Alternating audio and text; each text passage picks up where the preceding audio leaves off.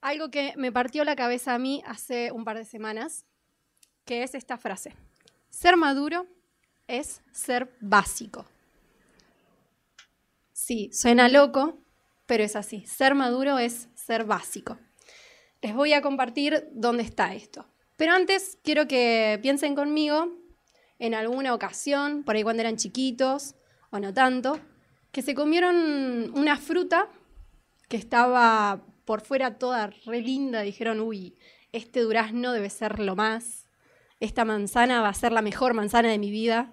Y cuando la mordieron, dijeron, ay, no tiene gusto a nada. ¿Alguna vez les pasó que vieron una fruta que dijeron, ah, está buenísima, está buenísima, voy a hacer una ensalada, voy a hacerme un jugo, esto, y después resulta que es una porquería? Entonces, em, lo que quería explicar era que, bueno, a veces las apariencias engañan, suelen decir por ahí, o no es lo que parece, no es lo que se ve, ¿sí? Y la madurez a veces suele ser, suele parecer algo, suele aparentar algo, pero en realidad no es real. ¿Qué quiero decir? Madurar muchas veces se confunde con crecer. Nosotros vemos a Meli, por ejemplo, que todos los días aprende algo nuevo, todos los días hace alguna morisqueta nueva o tiene alguna habilidad nueva, y ella está creciendo, pero también está madurando otras cosas, otros sentidos, sus, eh, por dentro está pasando un proceso muy importante que nosotros no podemos ver, que no es crecimiento, es madurez. Entonces, ¿qué pasa? Nosotros muchas veces seguimos creciendo en dimensiones, o sea, crecemos en altura, crecemos hacia adelante, a lo ancho, a muchos nos pasa que se nos van un poquito las dimensiones, pero eso no siempre va acompañado de madurez. La madurez es un proceso diferente. ¿Y por qué les, cuento un poquito la diferencia? Resulta que en las iglesias es muy común hablar de cristianos maduros y cristianos inmaduros. De hacer una tipo clasificación, ¿viste? No, este, este es maduro porque no se pierde ninguna reunión. O este es maduro porque diezma rigurosamente. Este otro, no, este otro es un inmaduro, llega impuntual, nunca hace nada de lo que se le pide, no tiene interés en servir. Solemos, como personas, hacer ese tipo de clasificaciones. Y tenemos un concepto de madurez que muchas veces es dañino o está distorsionado de lo que Dios piensa que es la madurez. Entonces, madurar para un cristiano, para nosotros, muchas veces se confunde con una acción. Esto que les decía, de decir, bueno, ¿es maduro el que hace tal cosa o es inmaduro el que no hace tal cosa o el que hace tal otra? Eh, no sé, fulano, por no decir nombres, es inmaduro porque, no sé, porque sale al cine eh, a las 3 de la mañana y al otro día no se tiene que levantar temprano porque no tiene trabajo o vive de arriba o lo que sea. Ustedes pueden poner los nombres que quieran. Eh, Camilo, ah, mentira, mentira. Bueno, entonces, ¿qué sería ser maduro? ¿Qué sería no ser esa fruta, digamos, que uno la ve y es preciosa, y es riquísima, se ve espectacular y, te redecepciona. ¿Qué sería? Y entonces fue cuando encontré este pasaje, voy a pasar con el celular, este, en Colosenses 1, 26, 29, en una versión en inglés, que es The Message, The Message, ¿cómo es, teacher? Eso. Mica puede traducir. El mensaje que Rodo hace un tiempo nos compartió un mensaje también que tiene, sacó el versículo de ahí, de esa traducción, que no existe en español, pero que es tremenda. Existe en inglés y en portugués. Y bueno, yo curioseando, que generalmente comparo algunas versiones, dije, ah, voy a ver qué dice. Y bueno, y encontré lo siguiente. Dice, es medio largo, pero vale la pena. Este misterio se ha mantenido en la oscuridad durante mucho tiempo, pero ahora está a la vista. Dios quería que todos no solo los judíos conocieran este invaluable y glorioso secreto por dentro y por fuera, independientemente de su origen, independientemente de su posición religiosa. Es decir, Dios tenía un misterio reservado que lo guardó durante un montón de tiempo, ¿sí? Y dijo, bueno, este es el momento correcto para darlo a conocer. No me importa de qué país vengas, no me importa de qué trabajas, si sos grande, si sos chico, si sos hombre, si sos mujer, si tenés algún problema o si tu vida está en orden. No me importa. Yo te quiero mostrar algo y darte a conocer este misterio. Y dice, el misterio en pocas palabras es solo esto. Cristo está en ti. Por lo tanto, puedes esperar compartir la gloria de Dios. Es así de simple. Esa es la sustancia de nuestro mensaje. Predicamos a Cristo advirtiendo a las personas que no agreguen nada al mensaje. Notan una pequeña cosita que está en este texto, en esta traducción. La palabra mensaje está con mayúscula. ¿Sí? Ahora les voy a decir por qué. Dice, enseñamos con un espíritu de profundo sentido común para que podamos llevar a cada persona a la madurez. Ser básico, ser maduro es ser básico. Cristo, ni más ni menos. Es por eso que trabajo tanto día tras día, año tras año, haciendo todo lo posible con la energía que Dios tan generosamente me brinda. Dice, no agreguen nada al mensaje, es así de simple, esa es la sustancia de nuestro mensaje. Y mensaje con mayúscula en español quiere decir que es una persona, que está hablando de alguien y no de algo que hay que decir. Entonces dice, ser maduro es ser básico, Cristo, ni más ni menos. ¿Cuántos tienen años de cristianos? ¿Años que vienen de otras iglesias? Pueden levantar la mano o no, como ustedes quieran. Bueno, ¿cuántos saben que muchas veces esto se adorna con otras cosas? Se adorna con tradiciones, se adorna con cosas que hay que hacer, cargas que hay que llevar, que no tienen nada que ver con lo que Dios pensó para que seamos maduros. Para ser maduros solo tenemos que ser esto, Cristo, ni más ni menos. Entonces cuando yo leí esto, dije, uy, estamos en el horno todos, porque resulta que el mensaje que nosotros tenemos que anunciar no es una tradición, no es una religión, no es un conjunto de preceptos que tenemos que seguir para llegar a ser santos, resulta que es una persona. Resulta que es una persona. Y no es ni más ni menos que Jesús. Entonces, llegué a la conclusión de que para ser maduros tenemos que conocer más a Jesús. Y ahí dije, uff, ¿y qué tengo que conocer de Jesús?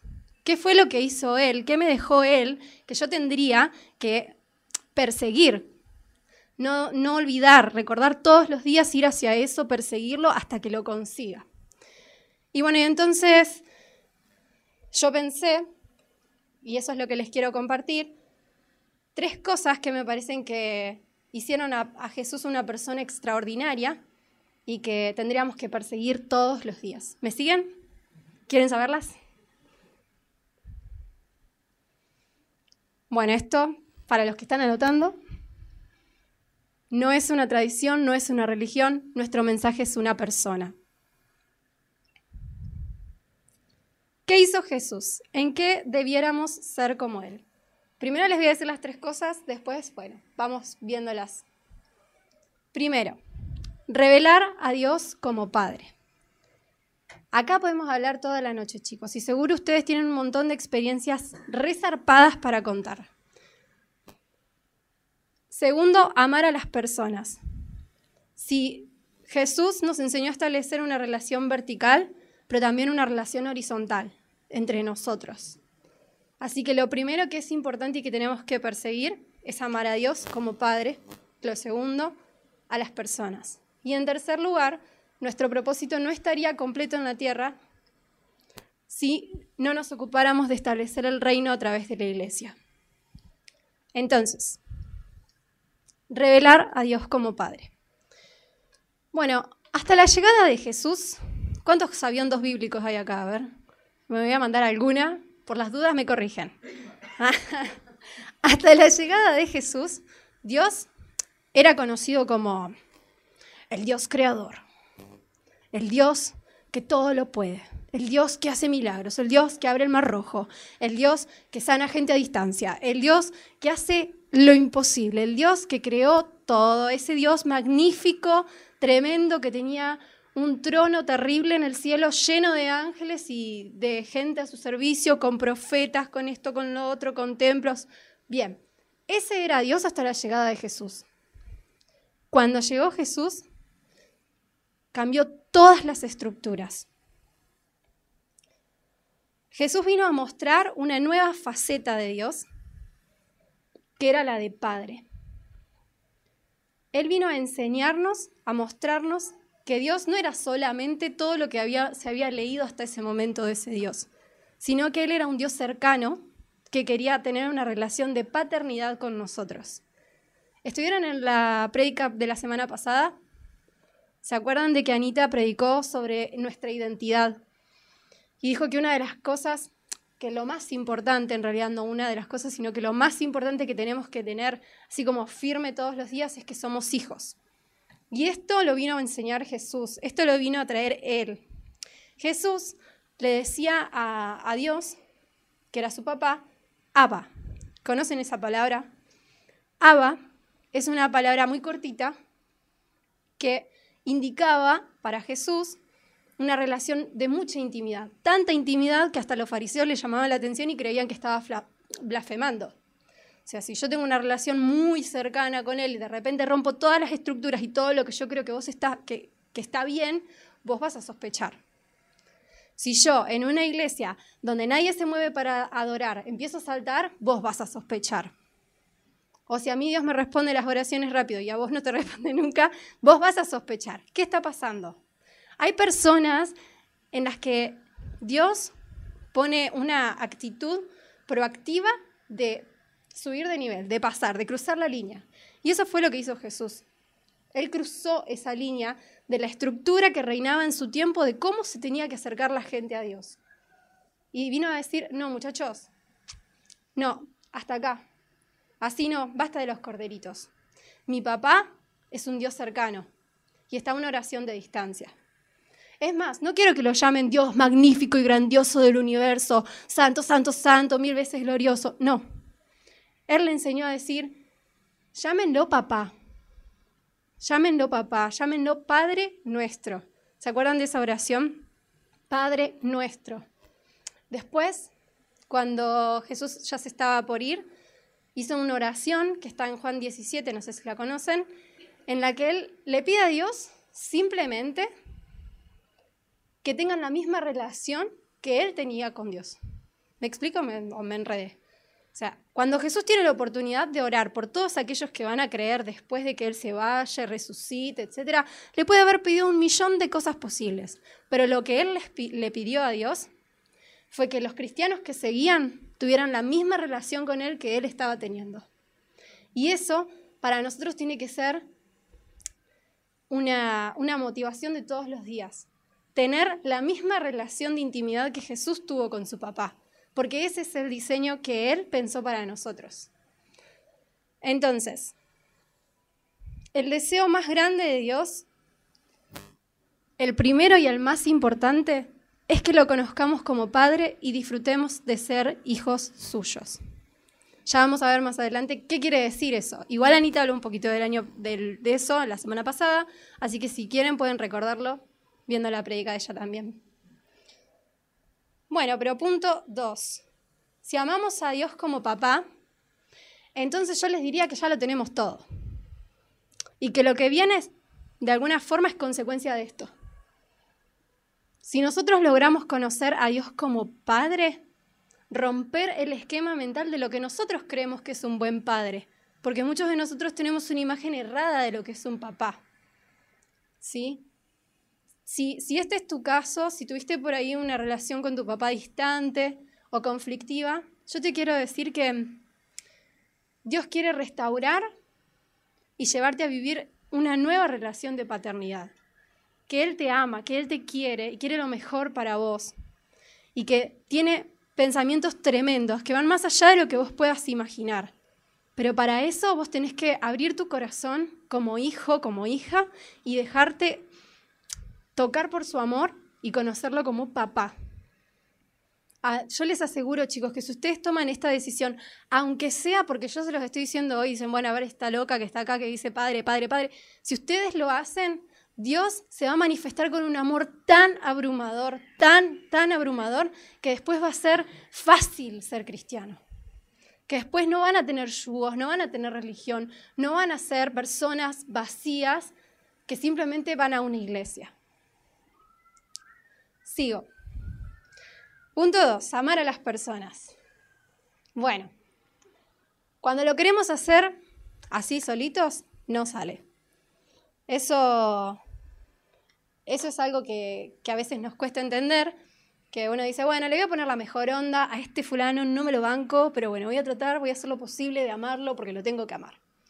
Porque sí, porque lo tengo que escuchar. No, el otro día ella habló mal de mí, pero bueno, la tengo que perdonar tengo que amarla igual, no la puedo ni ver, pero no importa. Tengo que compartir el ministerio con ella. ¡Ah, qué desastre! No, no puede ser. ¿Sí? Entonces, yo sé que es difícil a veces hacerlo humanamente. En realidad, ahora que lo pienso, es imposible hacerlo humanamente, porque todos fallamos y todos nos lastimamos incluso sin querer. Pero de eso se trata la iglesia, de que nos amemos pese a quienes somos pese a lo que podamos fallar. Bueno, todo siguiendo nuestro ejemplo, que es Jesús, acá otra vez, chicos, estamos en el horno.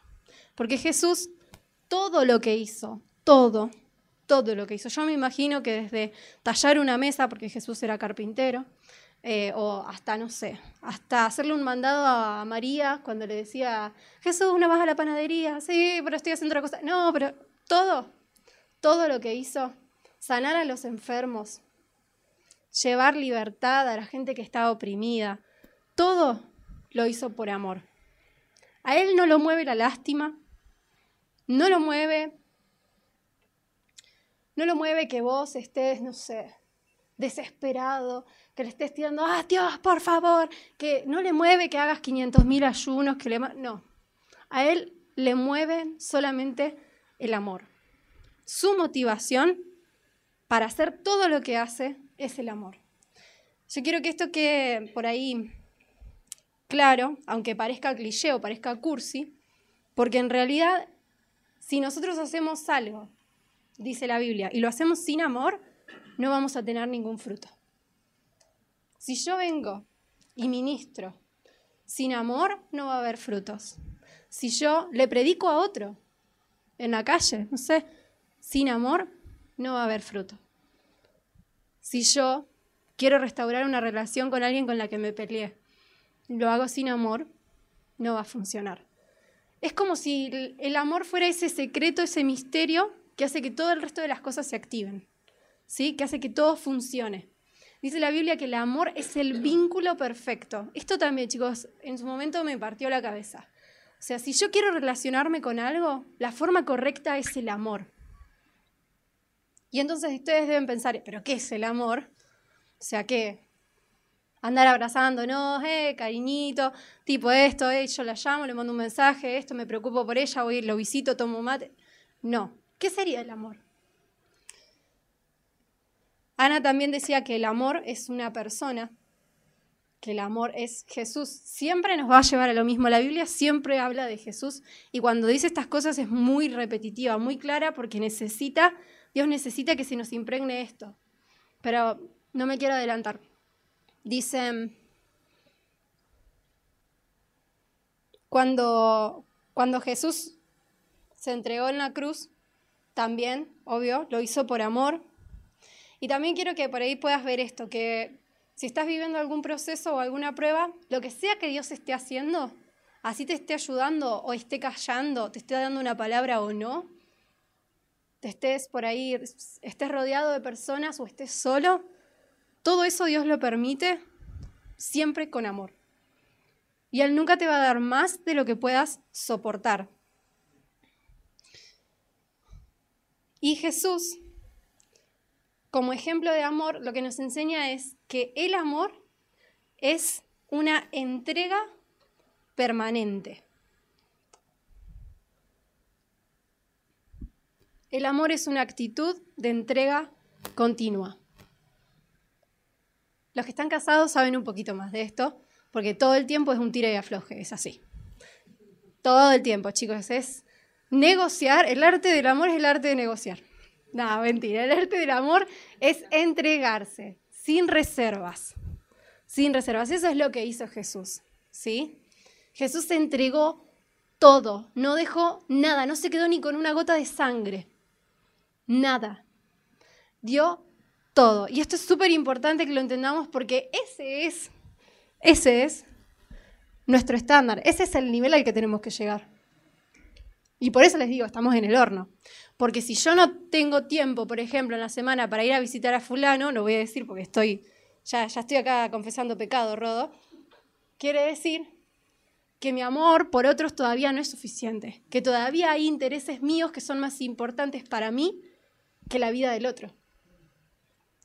Y el amor se perfecciona en que yo ponga al otro por delante de mí. Eso fue lo que hizo Jesús todo el tiempo. Si lo paraban 300 enfermos en el camino de la casa a la panadería, él paraba y los sanaba todos. No importaba si le alteraba la rutina, si llegaba tarde al trabajo, lo que sea. Él frenaba porque él amaba a las personas. Y eso es zarpado, chicos, porque entonces nosotros tenemos que cambiar. Yo siempre pienso primero en mí, ¿no? Yo digo, uy, estoy, tengo mucho por aprender, porque claramente hay un montón de necesidades que yo veo, por ejemplo, de mi casa al trabajo, en las que tendría que frenar para dar un mensaje de amor. Por ejemplo, hay un montón de situaciones en las que yo tendría que intervenir y a veces porque no tengo tiempo, porque no sé cómo hacerlo, porque soy tímida, no lo hago. Y ahí me acordaba de la vez que Cami le predicó a un muchacho en el subte, en el tren, que justamente hizo eso paró un poquito de lo que él estaba haciendo, frenó y pudo ver una necesidad y responder esa necesidad antes que a sus propios intereses. Y a veces nosotros no hacemos eso simplemente por, bueno, por un montón de excusas que podemos tener. Pero bueno, algo que es importante también, y que para cerrar esta parte, es que uno no puede dar lo que no tiene. Entonces, ¿por qué? de lo primero pasamos a lo segundo. Porque si yo no amo a Dios y no entiendo y no recibo el amor que Dios tiene para mí, Camilo está haciendo lío. A ver, Camilo. si yo no entiendo, no acepto el amor que Dios tiene para mí, no voy a poder darle nada al resto. Oh, chicos, créanme, Dios es la fuente Dios es la fuente. Los seres humanos aprendimos a amarnos de formas humanas y siempre terminamos lastimados. El único que puede garantizar que vos tengas una relación sana, eterna con las personas es Dios.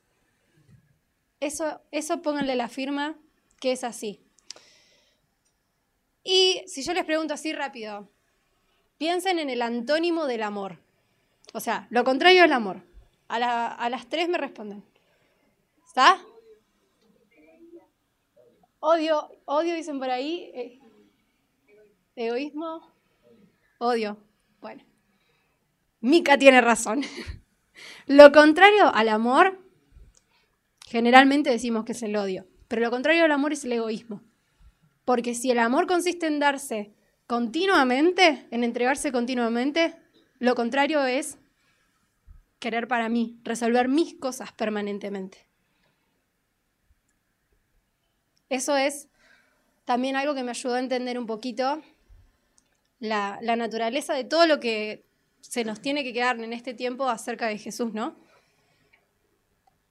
Bueno, y en tercer lugar, a ver si yo, yo con esto soy un desastre, chicos, no me acuerdo lo que lo hice yo, pero no me acuerdo lo que está escrito. Lo contrario al amor no es el odio, es el egoísmo, ¿sí?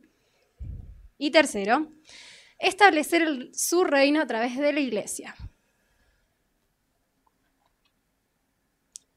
Bueno, ¿cuántos saben que Dios es rey? Sí, todos la tienen clara con que Dios es rey. Dios es rey, tiene un reino, un reino que la Biblia dice que es inconmovible, o sea que es eterno, por eso en una época de repúblicas y democracias el reino de Dios sigue estando.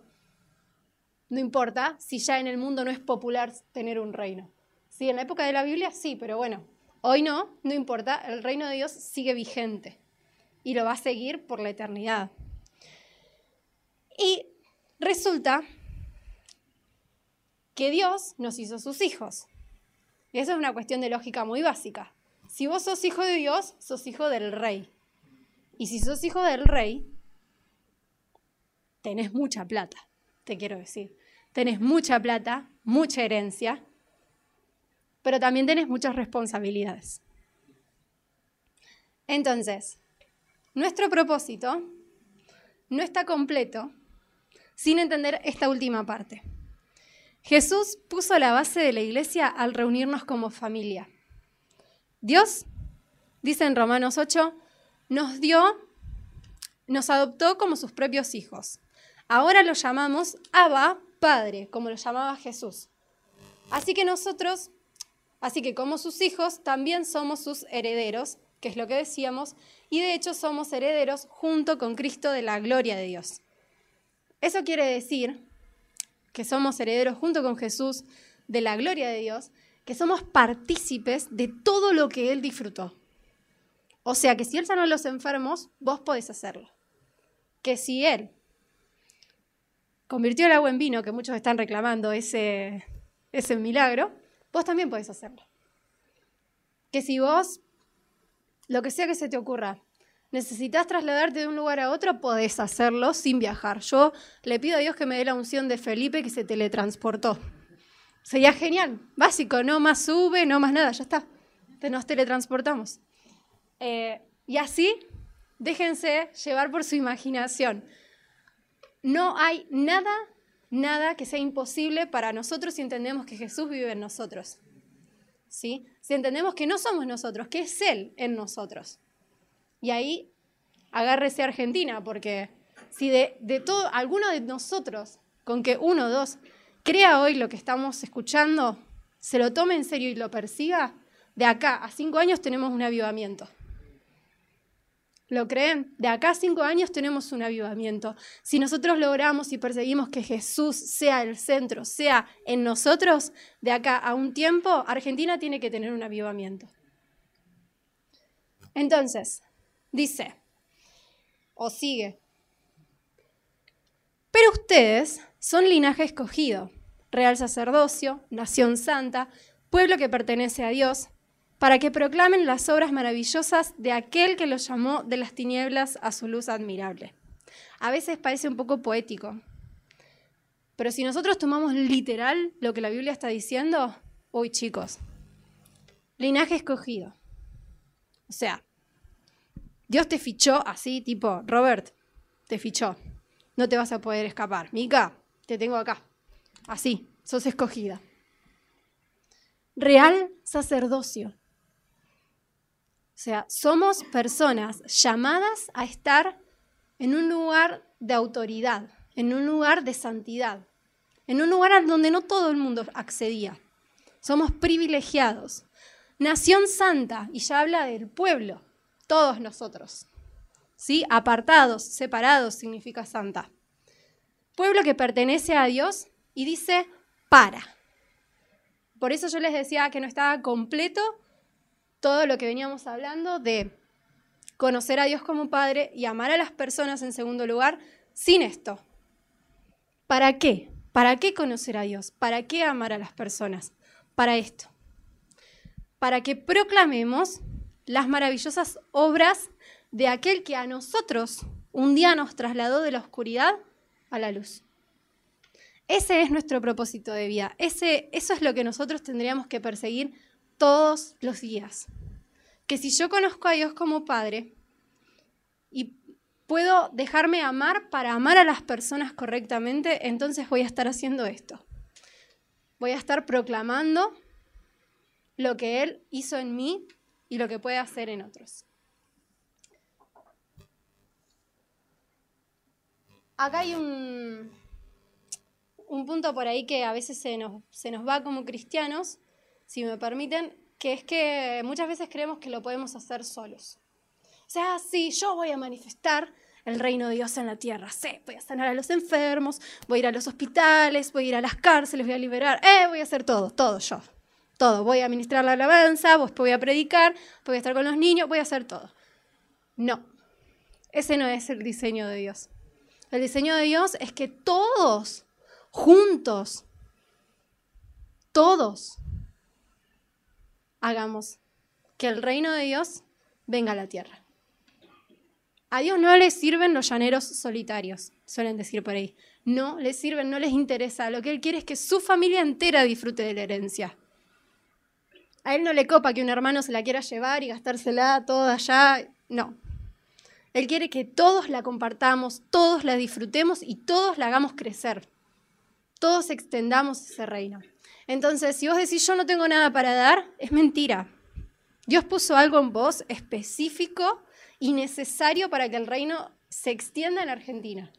Si Dios te trajo de otro país, no lo hizo por casualidad. No lo hizo por circunstancias de la vida o por cómo estaba, no sé, Venezuela, por ejemplo. Lo hizo porque Él quiso hacerlo, con un propósito, no es casualidad. Yo sé que puede ser duro el traslado, pero en la Biblia hay un montón de traslados. Si vos te pones a leer en la Biblia, ¿sabes la cantidad de gente que trasladó Dios? A nosotros nos trasladó a Uri y a mí, de una ciudad chiquitita acá. Entonces, en este momento yo te quiero decir que, que no te desanimes y que pienses que tenemos una tarea espectacular por delante juntos, como iglesia. Si hasta ahora no te involucraste, involúcrate. Primero con Dios y después con nosotros, con la iglesia, que no es solamente esta casa, es la iglesia global. Nosotros estamos haciendo un trabajo por ahí chiquitito que te parece que por ahí, no sé, afecta a dos o tres personas, pero en realidad a nivel global estamos produciendo un impacto enorme. ¿Sí? Y en tu corazón espero que pueda arder el mismo deseo que tiene Dios, de que la iglesia sea una iglesia influyente, una iglesia que pueda mostrar a Jesús en todos los ámbitos. Y eso lo vamos a hacer vos y yo si nosotros nos disponemos a ser influyentes en donde estamos hoy, en la facu, en el subte, en el tren como Cami, en la calle, ¿sí? en el trabajo, donde sea, y sobre todo puertas adentro, en casa.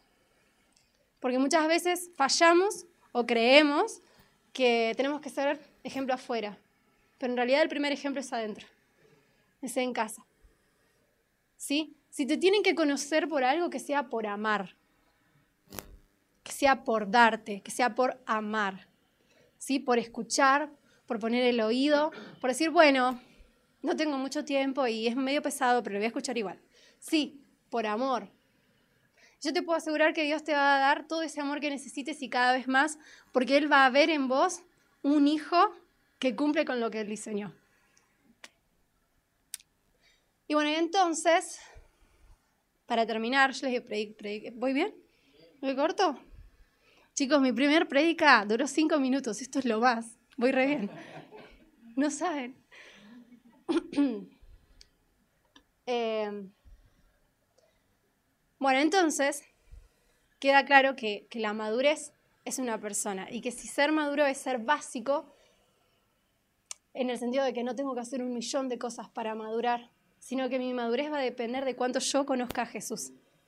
Ser maduro es ser como Jesús. Entonces, te cuento una última, una última que por ahí algunos, los que son ya cristianos de años, por ahí ya la saben.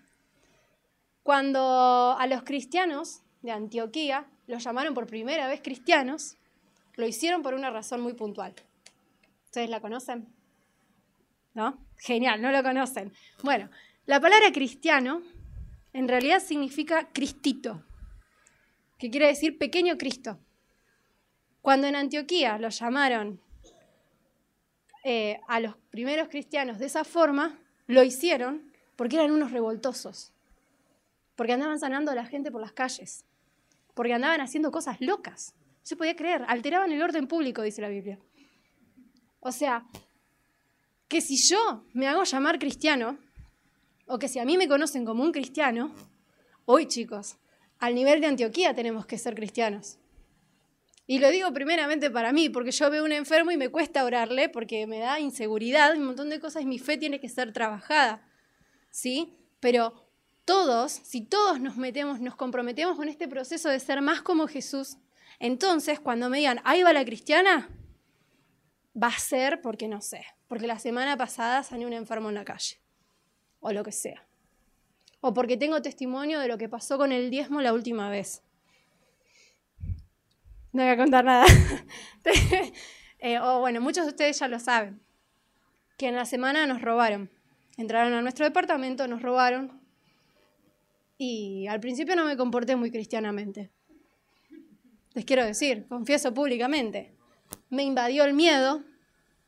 Creí que iban a volver a entrar, que se iban a llevar todo. Un desastre. Hasta Uli la pasó mal, porque en un momento, en un momento de angustia, de, de paranoia que me agarró, o sea, me, no, no sabemos cuándo nos robaron. Al día siguiente, ponele, yo me fui de casa y ahí hice una tontería por miedo, que fue esconder la plata que habíamos conseguido. O sea, Uli había cobrado, yo escondí la plata en otro lado. Y también de paso escondí la cámara. Uli llegó a la noche antes que yo y no encontró nada. Y ahí sí se pegó el susto de su vida. Dijo, nos robaron otra vez. Chicos, yo me relajé, salí de ahí porque, no, una situación, yo tuve una razón para hacerlo, no voy a decir cuánto porque no importa. Tuve una situación que me puso, que me dio miedo antes de irme a trabajar y yo me tenía que ir, yo pensé que estaban tanteando si yo seguía dentro del departamento. Entonces dije, bueno, de la duda escondo todo, qué sé yo. Bueno, y lo hice, pero no le avisé a Uli del miedo, o sea, de la situación de uno, el miedo te deja ciego, chicos, es increíble. Yo les cuento esto porque no actué cristianamente, sinceramente. Entonces, después de todo esto, esa noche que Uli entró en crisis, pobre, yo llegué y le dije, sí, yo cambié las cosas del lugar, qué sé yo. Ahí como que respiramos y ahí me di cuenta, ahí caí, de la tontería que uno puede hacer por miedo. De, que, de lo terrible que puede ser, de lo, de las heridas que uno puede generar cuando se deja llevar por el miedo, por, el, por la paranoia. Y entonces decidí cortar con eso y desde ese momento no hago ninguna tontería, chicos, ya está. Pero lo que voy es que mi actitud en mi corazón tendría que haber sido desde el principio tener paz y confiar como Uli me decía, que yo no le hice caso, en que no nos iban a volver a robar, en que Dios estaba al control de todo, en que eso ya está, ya había sido, ya había pasado, que Dios estaba con nosotros. ¿Sí? Y mm, les cuento esto para que ustedes no piensen que yo estoy acá y tengo todo esto superado, porque no, todavía no levanté ningún muerto. Así como me decía Rodo, no convertí el agua en vino, no hice ningún milagro extraordinario, supongo, no, no. Pero sí estoy convencida de que en algún momento lo voy a hacer. ¿Sí? Sí estoy convencida y te quiero convencer a vos porque lo vamos a hacer juntos. Porque cuando salgamos a la calle a hablarle a la gente, lo vamos a hacer, lo vamos a ver. Porque cuando Dios ve un corazón dispuesto con amor, Él se mueve. Recuerden esto, a Dios lo mueve el amor. Así que bueno, el mundo no espera que nosotros seamos religiosos. El mundo espera que nosotros ver a Jesús en nosotros. Cuando una persona te diga que cuando te ve, cuando te escucha hablar, cambia el ambiente, cambia la atmósfera, se siente algo diferente, estás haciendo las cosas bien. Porque no sos vos, es Dios operando a través tuyo. ¿Sí? Cuando la gente te diga, ay, cuando me hablas vos, se me das paz. Entonces vos decís, sí, voy bien, sí, Dios está conmigo y se siente, se ve, otros lo notan. No soy yo, es Él, sí. Eso es lo que nosotros buscamos. Necesitamos que la gente vea a Dios en nosotros y eso depende de nosotros. Depende de cuánto nos entregamos. Entonces, bueno, para cerrar, les quiero leer un versículo que creo que cierra todo. Estoy muy bíblica hoy. Cuatro textos me parece que era lo permitido, creo. Que es Efesios 4, 13, 15. Dice, este proceso de madurez continuará hasta que todos alcancemos tal unidad en nuestra fe y conocimiento del Hijo de Dios que seamos maduros en el Señor, es decir, hasta que lleguemos a la plena y completa medida de Cristo. Entonces, hablaremos la verdad con amor y así creceremos en todo sentido hasta parecernos más y más a Cristo, quien es la cabeza de su cuerpo, que es la iglesia. Acá no queda ningún lugar a dudas. Ser maduro significa que no yo sola, sino que todos nos pongamos de acuerdo para crecer juntos y llegar a ser cada día más y más como Jesús. Así que si esta palabra te anima tanto como a mí y te hace sentir que ahora sí, ahora sí es fácil ser cristiano. No tengo que cumplir con un montón, otra vez, no tengo que cumplir con un montón de cosas religiosas, de preceptos, de tradiciones. No se trata de eso. Dios no busca eso, Dios busca tu corazón. Dios busca tener una relación de amor, de padre e hijo con vos. Si eso es lo que vos querés, si eso es lo que vos venís cantando desde hoy, cuando cantábamos más cerca, quiero estar más cerca, quiero estar más profundo en tu corazón. Si vos realmente querés eso, entonces te invito a que te pongas de pie, vamos a orar juntos y que Jesús se manifieste con libertad en nuestros corazones para hacer que cada día nos parezcamos más a Él, para que seamos maduros, al punto de que vayamos por la calle y nos digan, hey, vos sos cristiano, sí yo te conozco, porque vos el otro día le tiraste la pierna a aquel otro que está allá, ahora ya no es más rengo. Mira, el otro ya no es más visco. Mira, el otro era sordo y ahora escucha. Ella no tenía plata, no tenía trabajo, pero desde que vos oraste, ella está bien. Ella recuperó su trabajo. Si vamos a ser conocidos por algo, que no sea por todos los errores de la iglesia, que sea por ser como Jesús. Amén.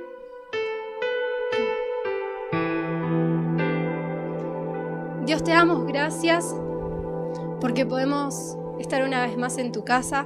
Somos tan felices, Señor, de ser tus hijos. Nos sentimos tan privilegiados. Dios, hoy nos unimos como iglesia para hacerte un pedido especial. Dios, hoy te pedimos que nos hagas madurar.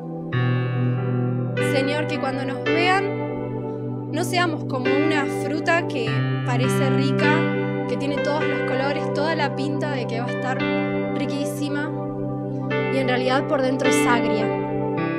Que esta iglesia no sea simplemente una, un lindo lugar. No queremos, Señor, tener una linda forma sin tu sustancia, sin tu esencia. Queremos ser personas que te honren, que manifiesten tu presencia a donde sea que vayan, con todas las personas que estén, en todos los lugares que pisen. Incluso, Señor, en los lugares más oscuros de esta sociedad, que vos nos permitas ser luz. Papá, hoy te decimos que estamos acá, que queremos ser como vos, que queremos, que entendemos que ser maduros no es, no es hacerle caso a todas, a todas las tradiciones, no es hacer las cosas porque sí es simplemente amarte, es simplemente buscarte todos los días, es simplemente ir más profundo en tu corazón, dejarnos amar, dejarnos sanar, dejarnos liberar, Señor, para que después podamos dar eso a otras personas. En el nombre de Jesús, papá, te amamos, te amamos, te necesitamos. Orá conmigo, clama con tus palabras, decile a Dios cuánto lo necesitas, cuánto querés que